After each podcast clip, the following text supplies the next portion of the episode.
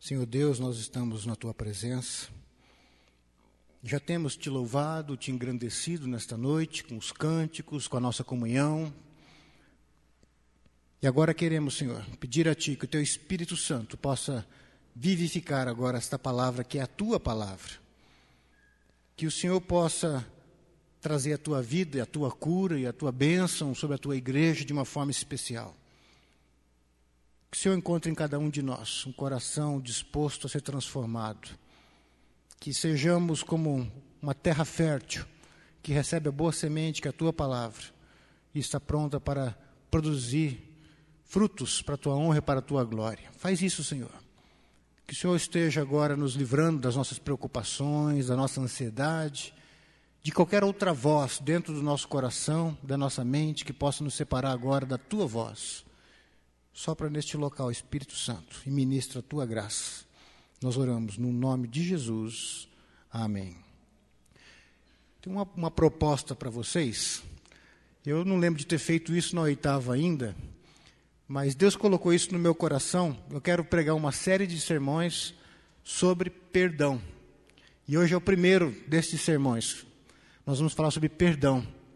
É um tema muito importante e estes cultos vão, estão sendo gravados, além de a gente colocar no site, depois nós vamos juntar essa série de sermões, vamos colocar em DVDs, né, em CDs, aliás, para quem quiser depois adquirir isso daí, sei lá, vai ser um real, alguma coisa assim, é o preço do CD, não vai ser visando lucro nem nada, para você ter isso daí, para você pra dar para outras pessoas, e de repente o que eu posso fazer é até montar uma apostilinha com os slides que nós vamos passar, se você quiser também, para você levar junto com isso daí.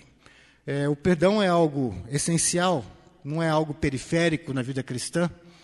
E muitas vezes a gente conhece um pouco sobre o perdão, e desse pouco que a gente conhece, que a gente conheceu um pouquinho aqui, um pouquinho ali, um pouquinho não sei aonde, e muito desse conhecimento ainda está contaminado com pensamentos do mundo que não estão de acordo com a palavra de Deus.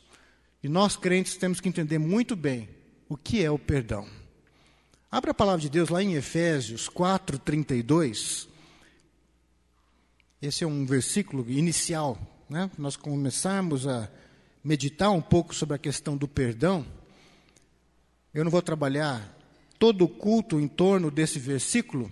Então, nossos sermões próximos serão sermões aí temáticos. Nós vamos trabalhar no tema o perdão. Então eu não vou seguir muito aquele estilo meu do sermão textual que pega um texto e eu prego naquele texto, mas eu vou trabalhar esse tema do perdão. Então nós vamos correr alguns textos. Uns gostam, outros não gostam desse estilo, mas é para um fim proveitoso e para o nosso crescimento. Efésios 4, 32. Sejam bondosos e compassivos uns para os, com os outros, perdoando-se mutuamente, assim como Deus os perdoou em Cristo. Sejam bondosos e compassivos uns para com os outros, perdoando-se mutuamente, assim como Deus os perdoou em Cristo. Nós somos direcionados. Poderia pegar esse versículo, poderia pegar a oração do Pai Nosso, poderia pegar muitos textos. Porque o perdão ele não é um tema assim que você pode dizer, ah, a gente não tem muita certeza se é necessário perdoar. A gente não tem muita certeza o que é o perdão. A gente pode até falar que a gente não tem muita certeza, mas por falta de conhecimento nosso. Não porque a Bíblia deixa alguma dúvida sobre o que é o perdão. E quando a gente olha para esse texto, já tem uma pista que nós temos que perdoar uns aos outros, todos nós, assim como Deus nos perdoou em Cristo Jesus.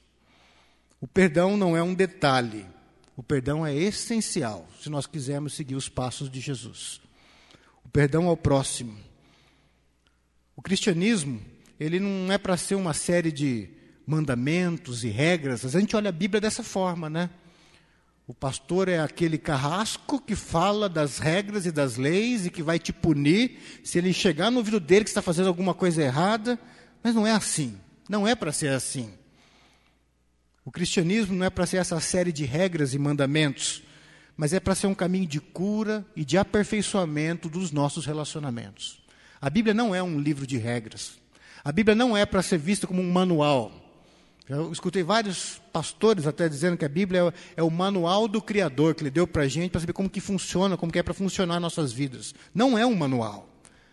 A, livro, a Bíblia é um livro que é uma declaração de amor de Deus para conosco, nos ensinando a nos relacionarmos com Ele, fundamentados no amor dele, e nos ensinando a nos relacionarmos uns com os outros também, fundamentados no amor dele. Nós temos que entender isso daí. Tem uma citação aqui que é a seguinte: Quereis ser feliz por um instante? Vingai-vos. Quereis ser feliz para sempre? Perdoai. E agora, Camila? Pedi para Camila me ensinar a falar esse nome em francês aqui, mas não vai sair, não. Henri Ladordaire. Depois eu passo o nome para vocês, vão procurar na internet como é que pronuncia, eu não consigo. Quer ser feliz por um instante? Se vingue. Quer ser feliz sempre? Perdoe. Eu queria compartilhar com vocês um pouquinho, vamos imaginar como que é o mundo sem, como seria o mundo sem o perdão. E não é tão difícil de imaginar, porque muitos vivem neste mundo. E aí você fala, ah, o pessoal lá de fora que não tem Cristo, né? E muitos de nós, dentro da igreja, muitas vezes, em alguns dos nossos relacionamentos, nós vivemos no mundo sem perdão. E aí a gente vive essa, uma dessas quatro escolhas que eu quero passar para vocês. Se você não perdoou, você está vivendo pelo menos uma dessas quatro, ou duas, ou três, ou as quatro ao mesmo tempo na sua vida. Então, quando você não está vivendo esse perdão, restam quatro possibilidades para vocês aí. Primeira, repetir em outros e em nós mesmos a agressão. Essa é básica. Quando a gente não perdoa, nós temos algo muito forte dentro da gente de querer revidar a agressão. Sejam as palavras que a pessoa deu, seja o comportamento da pessoa em relação a nós, seja a, a traição do amigo em relação a nós, seja o que for, nós temos essa tendência dentro de nós de imitar os nossos agressores. Isso não é nem sempre consciente, às vezes é inconsciente, é do ser humano isso. É, faz parte do animal, homem, Homo sapiens, né? agora como biólogo falando, é o homem, o homem, o animal, ele tem essa tendência dentro dele de imitar o agressor, de revidar é, a agressão com uma outra agressão. Nós temos isso dentro de nós. Passamos a agir assim, isso que é o pior, não somente agora com quem nos agrediu, mas com as outras pessoas à nossa volta também. E às vezes com a gente mesmo. Então, você foi agredido, a pessoa se comportou de uma forma X com você, e aí, de repente, outras pessoas fazem têm algum comportamento parecido com algo que antecedeu aquela agressão, e você agride aquela pessoa como se ela fosse o teu agressor.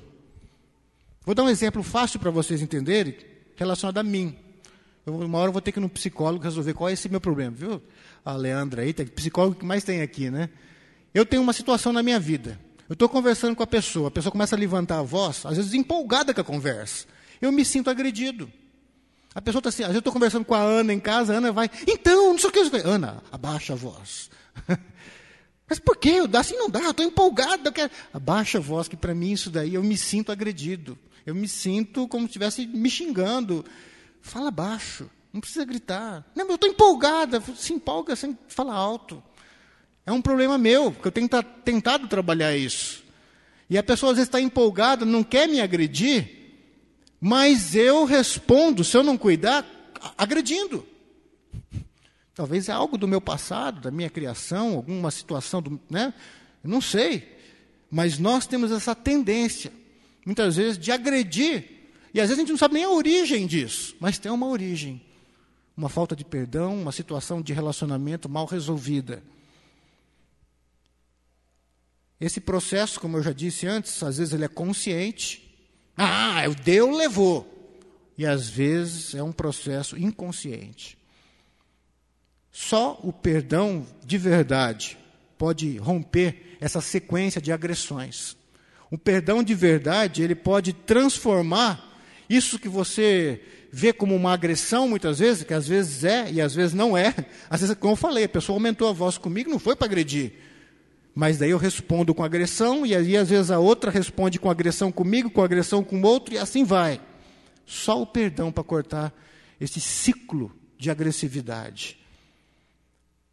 Se você lembrar de Jesus na cruz, Jesus ali poderia condenar os judeus, os religiosos, responsáveis por ele estar lá, poderia condenar os romanos que o crucificaram, mas Jesus ele fica quieto. Como um cordeiro, como ovelha muda, ele foi ao matadouro, para que ele reconciliasse com Deus os romanos, com, reconciliasse com Deus os judeus e reconciliasse romanos e judeus. Então, primeiro perigo aí do mundo sem perdão é nós repetirmos a agressão com outros. Um segundo perigo é nós vivemos no ódio ou na mágoa. Pessoas que não perdoam, elas passam a viver escravos do ódio ou da mágoa. Efésios 4, 26 e 27, não precisa abrir lá, eu vou ler aqui para você. Quando vocês ficarem irados, não pequem, apaziguem a sua ira antes que o sol se ponha e não deem lugar ao diabo. Na atualizada vocês conhecem, né? Irai-vos e não pequeis, não é assim que vocês conhecem? Quando ficarem irados, não pequem, apaziguem a sua ira antes que o sol se ponha e não deem lugar ao diabo. É interessante que uma pessoa faz uma coisa errada com você, é normal e é natural você se irar na hora. E a Bíblia reconhece isso. A Bíblia fala assim: irai-vos e não pequeis. É normal naquele momento, opa, né, o sangue ferve e você. Mas daí, fala assim, calma, agora vai diminuindo a temperatura do sangue, acalma, acalma, porque senão essa ira, que ainda não é pecado, ela pode virar pecado, se transformar em ódio. A ira cultivada se transforma em ódio ou mágoa. E tem muitas pessoas que se tornam cativas disso e não conseguem viver mais livres disso. Viver com ódio e com a mágoa é algo que estressa, que tira a sua força, que tira a sua alegria, destrói as nossas vidas Viver assim, gente, mesmo que seja inconsciente, traz dor, sofrimento e destrói os nossos relacionamentos. É interessante que quando a gente vive nesse estado de ódio e mágoa, cria-se um, um, estado de alerta. A pessoa está sempre ligada, sempre prestando atenção para detectar agressões, sejam elas reais ou imaginárias.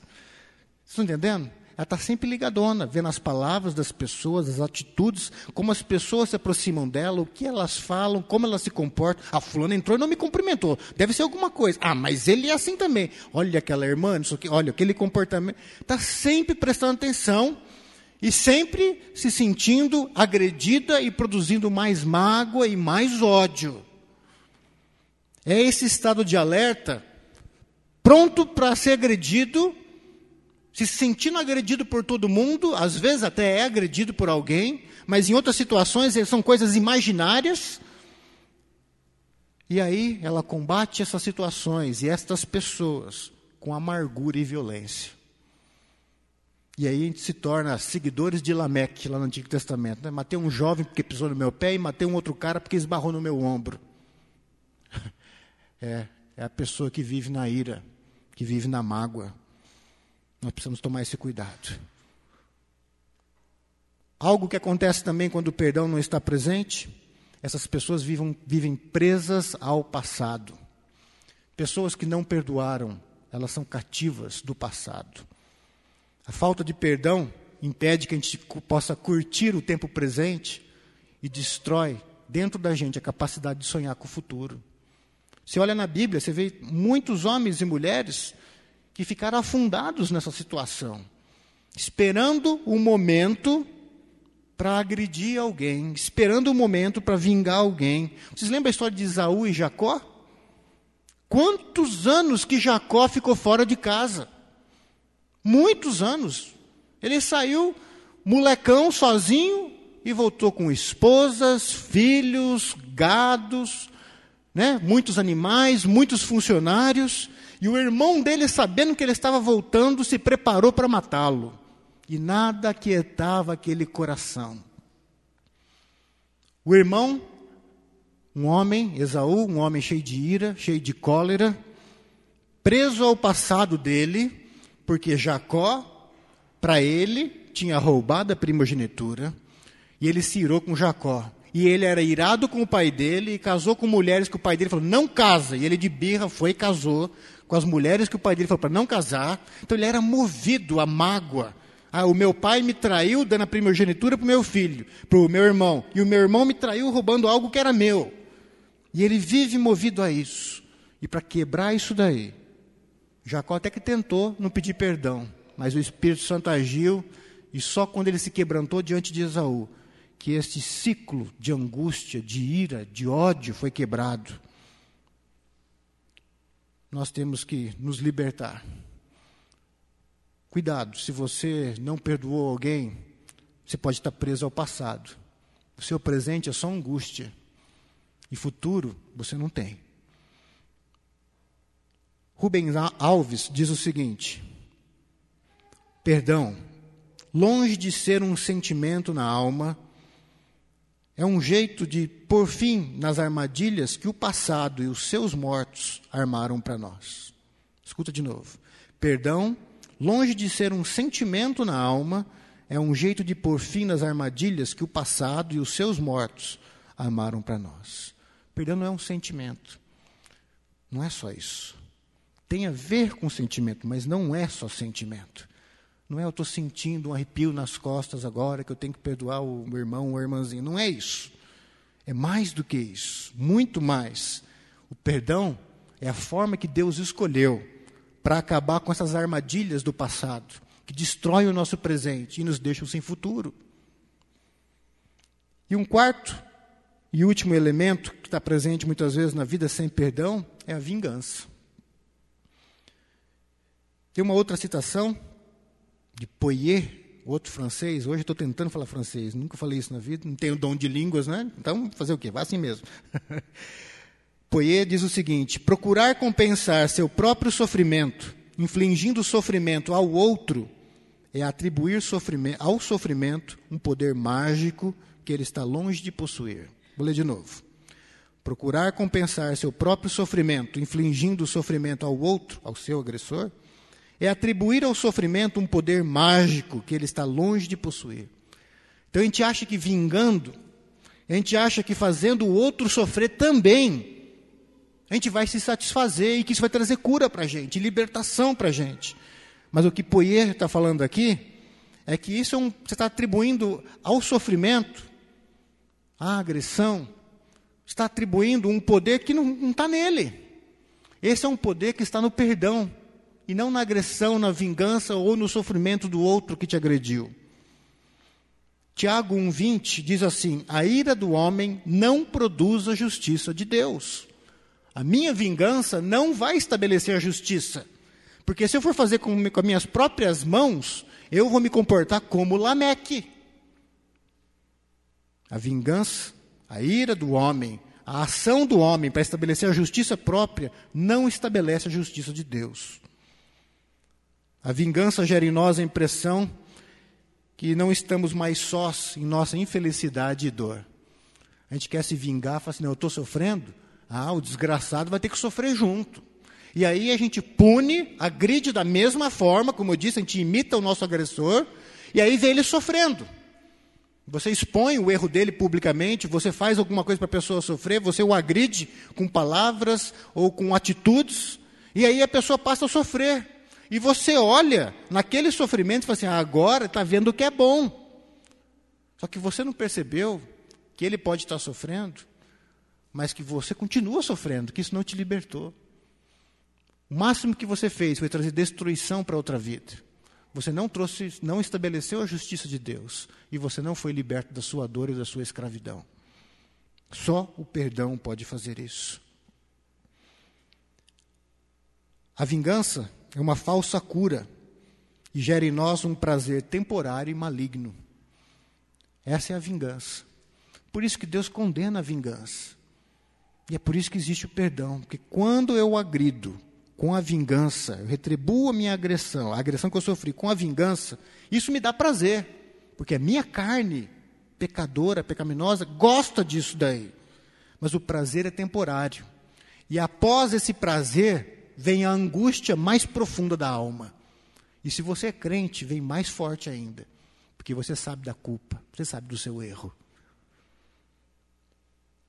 A vingança humana gera um ciclo de agressões e violência que só pode ser interrompido com o perdão. A vingança gera no outro desejo da vingança, que gera no outro desejo da vingança, que gera no outro desejo da vingança. E agora você imagina isso daí, baseado naquilo que eu falei antes. Quando você é agredido, a sua tendência é agredir o agressor e mais outras pessoas.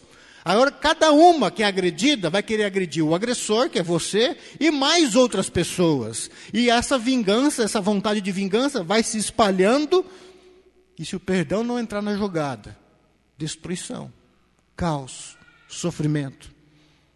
Então, cuidado. O mundo sem perdão tem essas quatro escolhas e nenhuma delas é agradável. Eu queria trabalhar com vocês hoje, ainda, antes da gente encerrar, reconsiderando alguns conceitos nossos equivocados a respeito do que é perdoar. Um outro sermão, a gente vai falar um pouco o que é, mas nesse eu quero falar um pouco o que não é.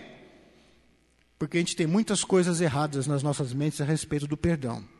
Em primeiro lugar, perdoar não é esquecer. Certo?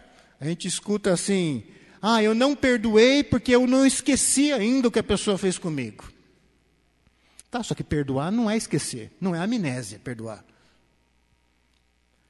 Ou então você escuta aqueles conselhos assim: ah, esqueça tudo isso, vira a página, toca a sua vida. Não, perdão não tem a ver com esquecer e tocar a vida simplesmente assim, hã? Deu um branco, é, não, não fez nada comigo. Perdoar não é esquecer. Perdoar não é esquecer. Estas, esse comportamento, estas frases aí, olha, não perdoei porque não esqueci ainda, e etc., as outras que eu citei, gente, essas frases não nos direcionam ao perdão e à cura. Elas nos direcionam para a mentira e, e para a permanência na dor. Sabe por quê? Porque você não vai esquecer. Você não vai esquecer. É mais fácil nós esquecermos as coisas boas do que as coisas ruins.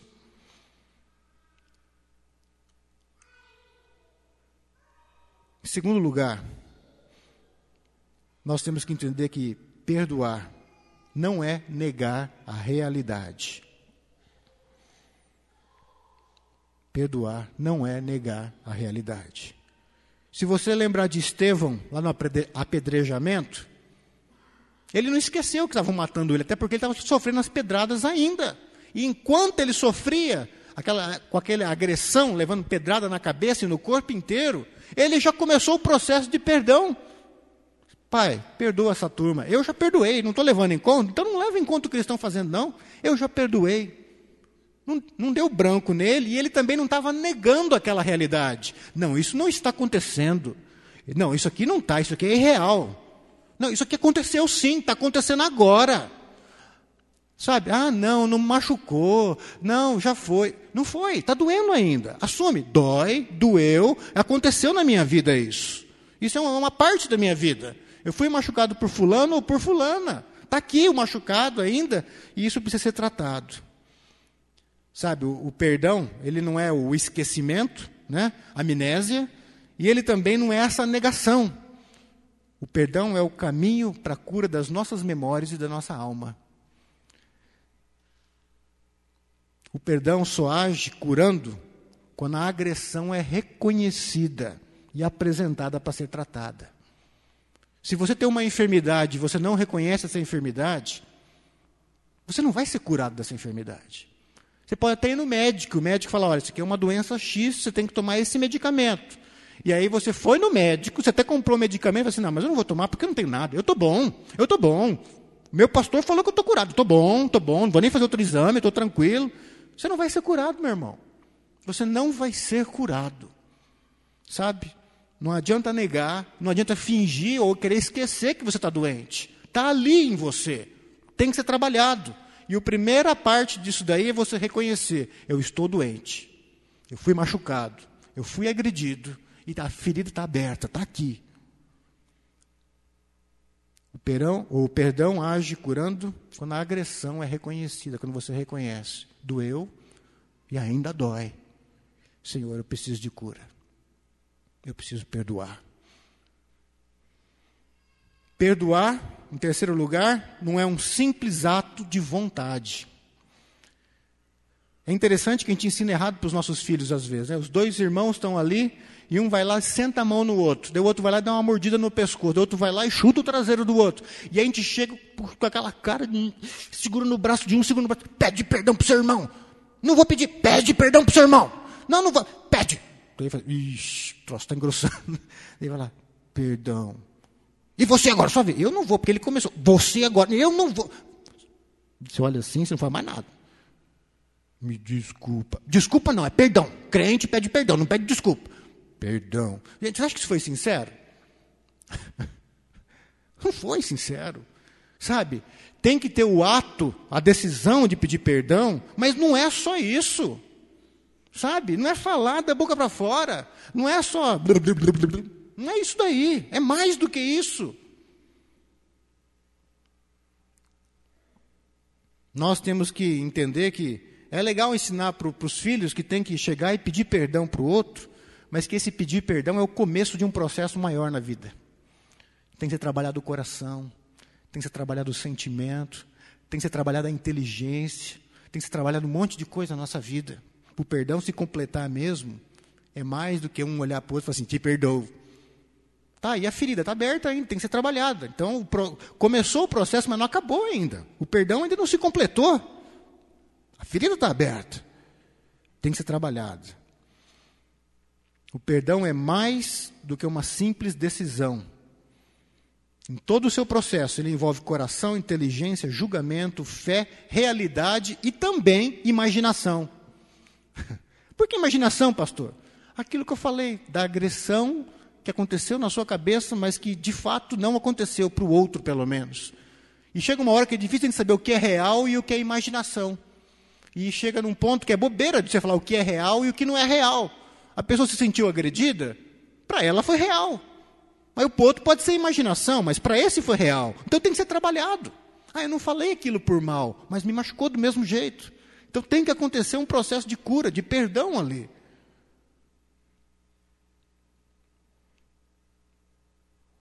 A decisão de você perdoar é o começo, mas não é o fim. Em quarto lugar, perdoar não pode ser uma imposição. O perdão que não nasce da liberdade não pode ser considerado perdão. Aquele exemplo que eu falei das crianças, né? forçar o perdão. Não existe forçar perdão. Não existe isso. O perdão é, é, a obra do Espírito Santo nos nossos corações, nos, nos, convencendo do nosso pecado, do juízo de Deus, não é? É o Espírito Santo fazendo a obra dele, falando, Alessandro, você não é melhor do que o cara que te agrediu. Aliás, se eu deixar por você agora, você vai agredir ele e mais 1.500 pessoas na sua volta. E esse vai se tornar um comportamento é, natural seu nos seus relacionamentos. Então, trabalha isso no seu coração.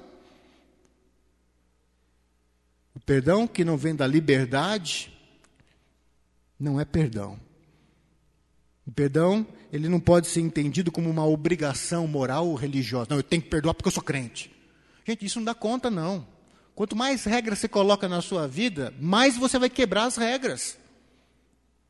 Vê uma coisa, a igreja se coloca um monte de regra. O prazer dos crentes muitas vezes é quebrar as regras que o pastor coloca, que a igreja coloca. Não usa, não usa calça, mulher, vai usar. Não põe brinco, vai pôr brinco. Não vê televisão, vai ter uma televisão escondida no quarto. Não joga bola, vai jogar bola. Nunca gostou, mas está ali agora, deu vontade de jogar bola. Sabe, a gente tem que tomar esse cuidado que com o perdão, não adianta você criar uma regra, uma, uma lei moral ou religiosa. É o coração, é a cabeça, é o relacionamento é o senso de, de justiça de Deus e minha em relação ao próximo. Tem que ser um monte de coisa trabalhada. Sabe, não adianta você se forçar. Você tem que se humilhar e buscar a obra de Deus na sua vida e falar: Senhor, eu quero perdoar. Me capacita, faz com que eu, sabe, consiga fazer aquilo que não está em mim. A minha vontade é enforcar o desgraçado. Você sabe disso. Não adianta eu ficar fingindo que eu sou pastor, porque eu sou crente. Eu quero enforcar o cara. Lê os Salmos de Davi. Tá? Salmo é um livro que não dá para você pegar e ter como um, um, né, uma base teológica ou como ser crente, porque lá na verdade é o homem abrindo o coração a Deus. Senhor, pegue meus inimigos, corta as pernas dele, mata, joga no rio. Né? Assim, não são essas palavras, mas se você ler, você vai ver Davi e outros falando coisas semelhantes. Destrói o meu inimigo, destrói a geração dele, os filhos e os filhos dos filhos, que não sobre nenhum da casa dele. É abrindo o coração para Deus. Mas aí Deus começa a trabalhar no coração do salmista e no final o coração dele está transformado. Perdoar não é uma imposição, uma obrigação moral, religiosa, tem que ser fruto da graça de Deus, agindo no nosso coração e aí transborda e alcança outras pessoas. Então a gente precisa de Deus. Perdoar, quinto ponto. Escuta esse daqui agora não significa voltar à realidade anterior à agressão. Leram aí ou não? Perdoar não significa voltar à realidade anterior à agressão. A reconciliação, ela deveria ser a consequência natural do perdão, mas perdão e reconciliação são coisas diferentes. Vou dar um exemplo para vocês. Uma vez eu estava dando um estudo num local, e aí chegou um homem que se converteu recentemente, né? Há pouco agora, no, no, nos últimos aí, na, se converteu agora, já aí com seus cinquenta e poucos anos. E ele chegou, depois disso tudo, veio conversar comigo, e ele falou assim, pastor, eu já me separei, estou no segundo casamento, a minha primeira esposa está no segundo casamento, ela tem filhos com o esposo dela, eu tenho filhos com a minha segunda esposa, nós temos as nossas famílias, e eu me converti numa igreja de Londrina e fui falar com o pastor que eu queria ser batizado, e ele falou assim: não, para Deus é só um casamento. Deus, você está em adultério, sua esposa está em adultério. Você tem que se separar da sua esposa, ela tem que se separar daquele marido, largar aqueles filhos. Você larga os seus filhos e vocês dois se juntam e vão partir para aquele primeiro casamento, que é aquele que Deus abençoou. E ele falou assim: Pastor, e os meus filhos? E os filhos dela? E o sentimento que um não tem mais pelo outro? Eu tenho sentimento por essa mulher, ela tem sentimento pelo marido dela. Não, não. Nessa igreja, então você pode vir, ouvir a palavra, mas se você perdoou ela pelos erros dela, se ela é crente e te perdoou, vocês têm que estar junto. Gente, o pastor está doido. Pirou. Vai destruir duas famílias por causa do legalismo religioso dele. Não, mas depois, quando acontece o perdão, tudo tem que voltar como era antes, só que em paz agora. Querido, quebra um ovo e faz um omelete. Depois que o omelete está pronto, você consegue restaurar o ovo? Já era, aproveita o omelete. Não tem mais jeito. Pega a farinha e faz o pão. O pão está pronto. Dá para recuperar a farinha? Não dá. Come o pão e agradece a Deus. Sabe, a gente tem que entender algumas coisas. Sabe? Então a gente às vezes fala assim: puxa, perdoei o fulano, só que a gente não voltou mais ser os amigos que jogam bola, que tomam cerveja depois do jogo, que passa o sábado junto, rindo, sei lá, andando de bicicleta, de moto, sei lá o quê. Tá joia. Aconteceu perdão, aconteceu de verdade. Você está em paz com Deus, você está em paz com a pessoa? Estou. Mas a amizade não é mais a mesma? Tá. O perdão aconteceu? Aconteceu, então tá joia. Porque tem coisa, gente, tem hora que você não vai conseguir pegar o ovo do omelete e botar dentro da casca e guardar na geladeira. Vocês estão entendendo o que eu estou falando? Perdão e reconciliação são coisas diferentes. O perdão deve caminhar para a reconciliação, mas tem hora que não dá. Imagina essa situação desse homem. Acabar com a família dele, ela acabar com a família dela lá, e depois de lá, 30 anos os dois se juntarem, nem sabe mais como que a pessoa é, o que gosta, o que não gosta. Isso tem que ser pensado. Perdoar não significa voltar à realidade anterior à agressão. Jacó e Esaú foram reconciliados, mas nunca mais moraram juntos. Se perdoaram. Ou fingimos, sempre que nada aconteceu, né? Através do perdão, revisamos o relacionamento e recomeçamos sob novos e mais sólidos fundamentos. Ou você vai fingir que nada aconteceu, ah, está tudo bem. Ou você vai falar assim: não, aconteceu sim. Nós trabalhamos o nosso relacionamento, foi, houve o perdão, mas a partir de agora, com a nossa nova maturidade, nossa nova realidade, como vai ser o nosso relacionamento? Diante desse trauma, dessa agressão, desse rompimento que teve, que agora houve o perdão, a partir daqui, como vai ser o nosso relacionamento? Vai ser assim, assim e assim. Não quer dizer que vai voltar como era lá, mas vai ter uma nova realidade. E que se nós formos maduros, vai dar certo. Sexto ponto: perdoar não é excluir a justiça. Vou dar um exemplo também aqui. Já aconteceu mais de uma vez comigo situações assim com crentes. O crente chega e fala assim: a mulher chega e fala assim para mim, pastor, meu marido me abandonou, saiu fora, foi com outra mulher ou não, e é o seguinte, ele quer tirar tudo, quer me deixar sem nada. E falou que até vai tentar tirar meus filhos e tudo mais, e como eu sou crente, eu vou ficar na minha, e o que eu quero é continuar minha vida, é recomeçar. Se ele quiser tirar tudo, ele que tire. Porque eu sou crente, eu sou né, espiritual, eu estou perto de Jesus. O que, que você acha disso? Você está doida. Perdoar não exclui a justiça. Mas como, pastor? Querida, o que é seu, você vai lutar pelo que é seu. Mas você não vai querer explorar ele. Se é 50% que é seu, é 50% que é seu. Se é 40%, é 40%. Não é nem mais nem menos. Não é querer. E se ele está me agredindo? Mas ele está me agredindo, ele vai ver o que é bom. Não, também não, não é isso. Não é nem abrir mão de tudo e nem querer judiar do cara. Se tornar o agressor do seu agressor.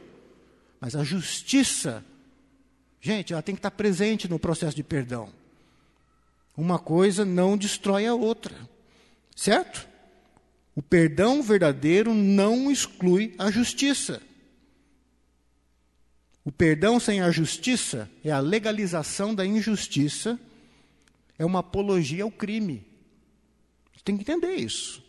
E o perdão de Deus não pode ser uma apologia ao crime e à injustiça. O que é certo é certo. Não é isso? Nós temos que entender isso daí. É a forma que Deus age, é essa forma. Deus perdoa sem deixar de lado a justiça. Eu sei quando eu entrar no céu que eu fui perdoado, mas eu sei que, também que eu estou entrando lá por causa que Deus é bom, alguém pagou minha dívida e foi Cristo. Eu entro como alguém que eu sei que eu sou culpado, mas pela graça de Deus eu deixei de ser culpado. Sabe assim? E cada vez que de repente o Alessandro quiser, quiser bater no peito falar assim, eu sou bom, por isso que eu estou aqui, vou olhar para Jesus, ver os braços dele e falar assim, aquelas feridas naquele braço. Um pedacinho daquela ferida foi eu que causei. Eu estou aqui porque Deus é bom. A justiça se cumpriu. Alguém pagou a dívida. Não é isso? O perdão, gente, tem um preço. E a justiça é o preço. Perdoar não é desculpar. É o sétimo, estou acabando. Perdoar não é desculpar. Sabe aquela frasezinha? Ah, eu, eu desculpo, não é culpa dele. Olha o que você está fazendo. É desculpa. Você está humilhando a pessoa. Ah, ele é até meio bobinho, não sabe o que está fazendo. Não tem consciência, ele não é inteligente o suficiente para falar, não, eu errei. De uma forma disfarçada, nós estamos agredindo a pessoa. Sabe, corrigir é amar. Deus corrige a quem ama. Perdoar não é desculpar. Ah, desculpa. Desculpa é você dar uma desculpa. Não, ele errou porque. Não errou porque. Errou, errou. Acabou. Errou, errou. Pode ter uma justificativa de alguma coisa, da criação, disso, daquilo, mas erro é erro. Certo? Se eu adulterar, Daí vocês vão falar assim: ah, mas o pastor adulterou porque a esposa dele. Gente, tá, ache mil justificativas. Só que errou. Eu sou culpado em, relação a ela e em relação a Deus, em relação a vocês, são minhas ovelhas. E se você agride alguém? Ah, mas também a pessoa ficou falando na minha cabeça, eu perdi a cabeça e gritei mesmo. Tá tudo bem, a pessoa errou, só que o erro dela não justifica o teu erro. Você errou. Ah, não, mas ele não teve tanta culpa assim. Teve sim. Quem erra tem que dizer, né? Eu sou homem, eu errei. Não é aquela história da, do cara que engravida a moça, você, ah, eu não tive culpa, ela me seduziu. Querido, Não foi você que dormiu com a moça? Foi. Se você foi seduzido, você foi besta. Mas você dormiu, engravidou. Agora, se você foi homem para dormir com a moça, assume a criança. Não tem esse negócio de, ah, eu fui enganado. Não é isso daí. O perdão não é desculpar, não é inventar desculpinha barata. É assumir, eu errei. Senhor, eu errei. Eu sou culpado diante de ti. Tem misericórdia da minha vida. Fulano errou sim. Quando ele me agrediu, ele me machucou. Ah, eu desculpo, ele é bobinho, ele não sabe o que faz. Não, ele errou sim, e eu estou fingindo, porque ele me machucou sim. E tem que ser trabalhado no meu coração. E essa pessoa tem que mudar o comportamento dela. Independente do que está por trás desse comportamento, tem que ser mudado. Eu vou perdoar, mas Deus, trabalha aqui. Perdoar não é desculpar. Ah, ele não é inteligente para se responsabilizar por isso. Misericórdia. Né?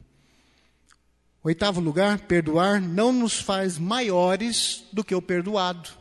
Quem perdoa não é melhor do que o outro que foi perdoado. Até porque numa outra situação, a cena pode estar ao contrário.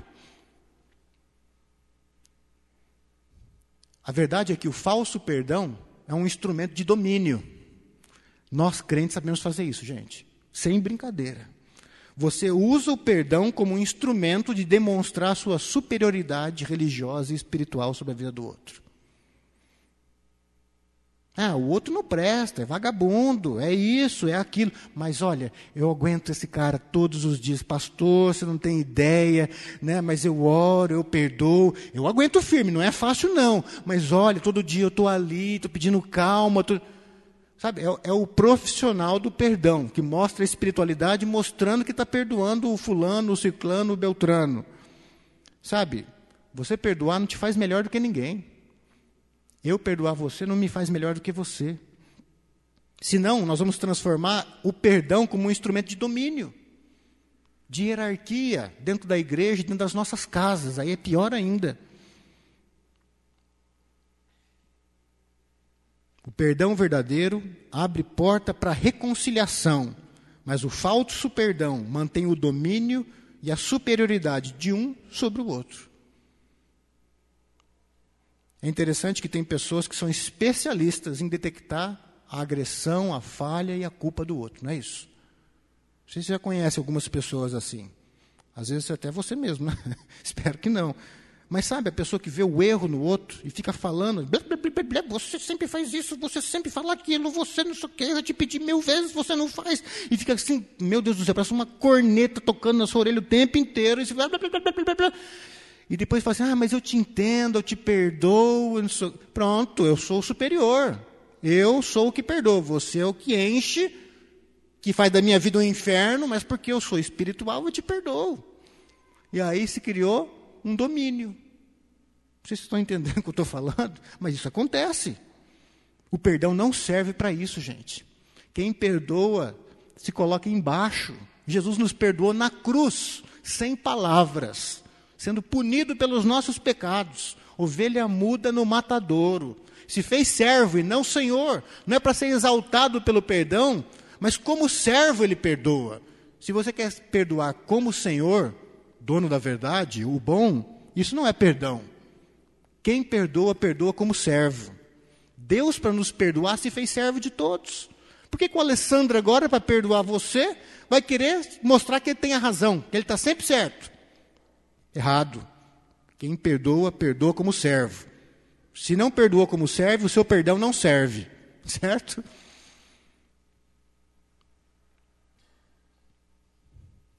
Tem aqueles que são vítimas eternas né, na sociedade. Esposa de alcoolista, drogadito, né?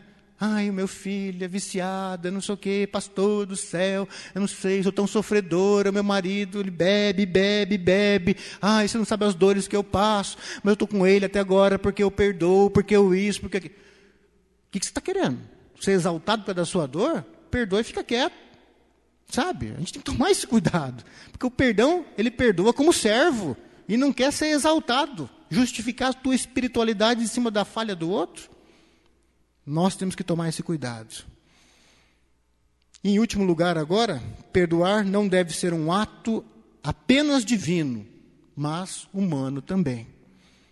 Ah, o perdão, pastor, pertence a Deus. O fulano me agrediu, então eu vou orar para que Deus o perdoe. Então eu vou falar para você o que Deus está te falando. Deus já perdoou, Ele quer que você perdoe o cara agora. Está entendendo o que eu estou falando ou não? Você me agride, e aí eu dou uma de espiritual. Não, o Alessio me agrediu, me machucou demais, mas eu vou orar pela alma dele para que Deus o perdoe por aquilo que ele me falou. Deus fala assim, Alessandro, ele está tranquilo comigo, já perdoei. Agora você vai lá e perdoa e conversa com ele. Não sou eu que tenho que ir lá conversar com ele, é você. Não, o perdão cabe a ti, ó Deus. Eu sou pecador. Então deixa eu agir na sua vida e te capacitar a perdoar o seu irmão, então. Deus não vai fazer por você isso, meu irmão. Deus perdoa fácil. Ele já pagou o preço na cruz. O problema é você, sou eu agora. Não adianta jogar nas costas de Deus algo que você tem que fazer. Isso é falsa espiritualidade. Olha, eu creio muito em Deus, Deus vai perdoar o fulano. Ele fez isso, falou aquilo de mim, me difamou, roubou meu dinheiro, me enganou no negócio, me vendeu um carro com motor fundido, mas Deus vai perdoar. Eu acho que Deus não está com problema com isso, mas você está, e você tem que perdoar. Deus não está nem aí, Deus não está de carro para andar, você que precisa. Vai lá, se reconcilia, pede perdão, não sei. O perdão, gente, envolve a ação do Espírito de Deus, sim. Mas o Espírito de Deus agindo através de nós. Nós temos que entender isso. Eu quero concluir esse nosso primeiro sermão a respeito do perdão. Desculpa aí que o conteúdo é vasto. Nós teremos outros sermões aí sobre perdão para te trabalhar esse, esse tema tão importante.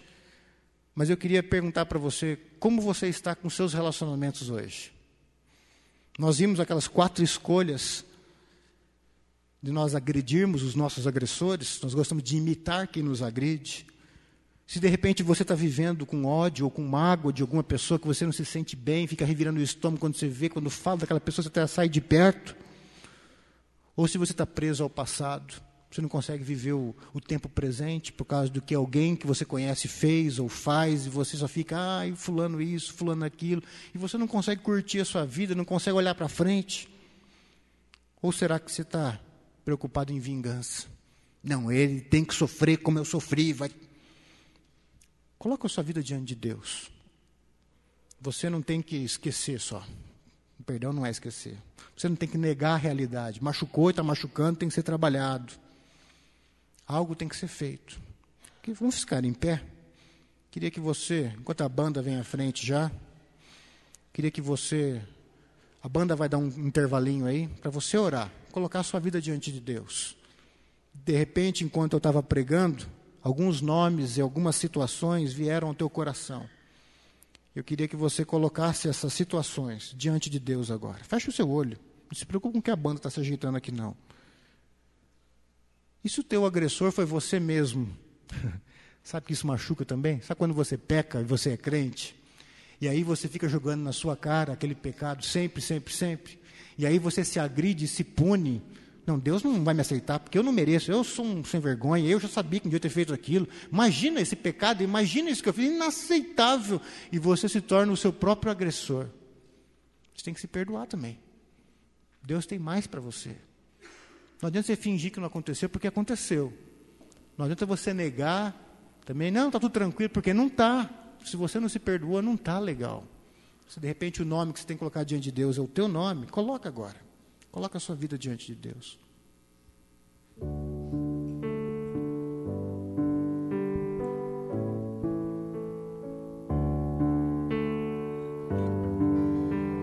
Coloca a sua vida diante de Deus.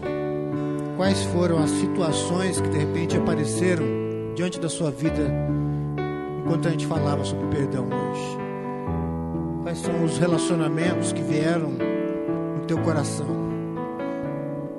Esposo, a esposa, algum familiar, algum amigo, colega de trabalho, ou você mesmo com você, você não se perdoou, você não se aceita. De repente você precisa restaurar o teu relacionamento com Deus, não é isso? aquela coisa do, da agressão imaginária, você se sentiu agredido por Deus. Você acha que Deus tirou algo que era teu, que não devia ter feito. Você se sentiu agredido. De repente está na hora de você dizer: Deus, sinceramente, eu não entendi, não aceitei essa situação. Eu quero me reconciliar com o Senhor. Feche os seus olhos, coloca a sua vida. Coloca cada uma dessas situações diante de Deus.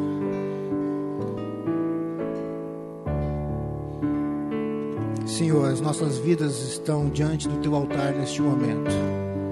Senhor conhece o coração de cada um. Nós não queremos sair daqui fingindo que está tudo bem. Nós não queremos sair daqui negando que existem feridas na nossa alma que têm que ser tratadas. Nós não queremos sair daqui com um perdão falso e opressor. Nós queremos sair daqui curados por Ti, Senhor. Trabalhe nos nossos corações, porque nós somos pecadores e precisamos da Tua graça. Aperfeiçoa, Senhor, a nossa espiritualidade. Que não seja uma espiritualidade da religião, mas que seja uma espiritualidade da ação do Teu Espírito contínuo, nos transformando, nos modelando, nos dando o caráter de Cristo, Senhor. E que possamos perdoar uns aos outros como servos, indo para a cruz, dispostos a servir, a aceitar o irmão como ele é, a estabelecer um perdão justo daquilo que é correto.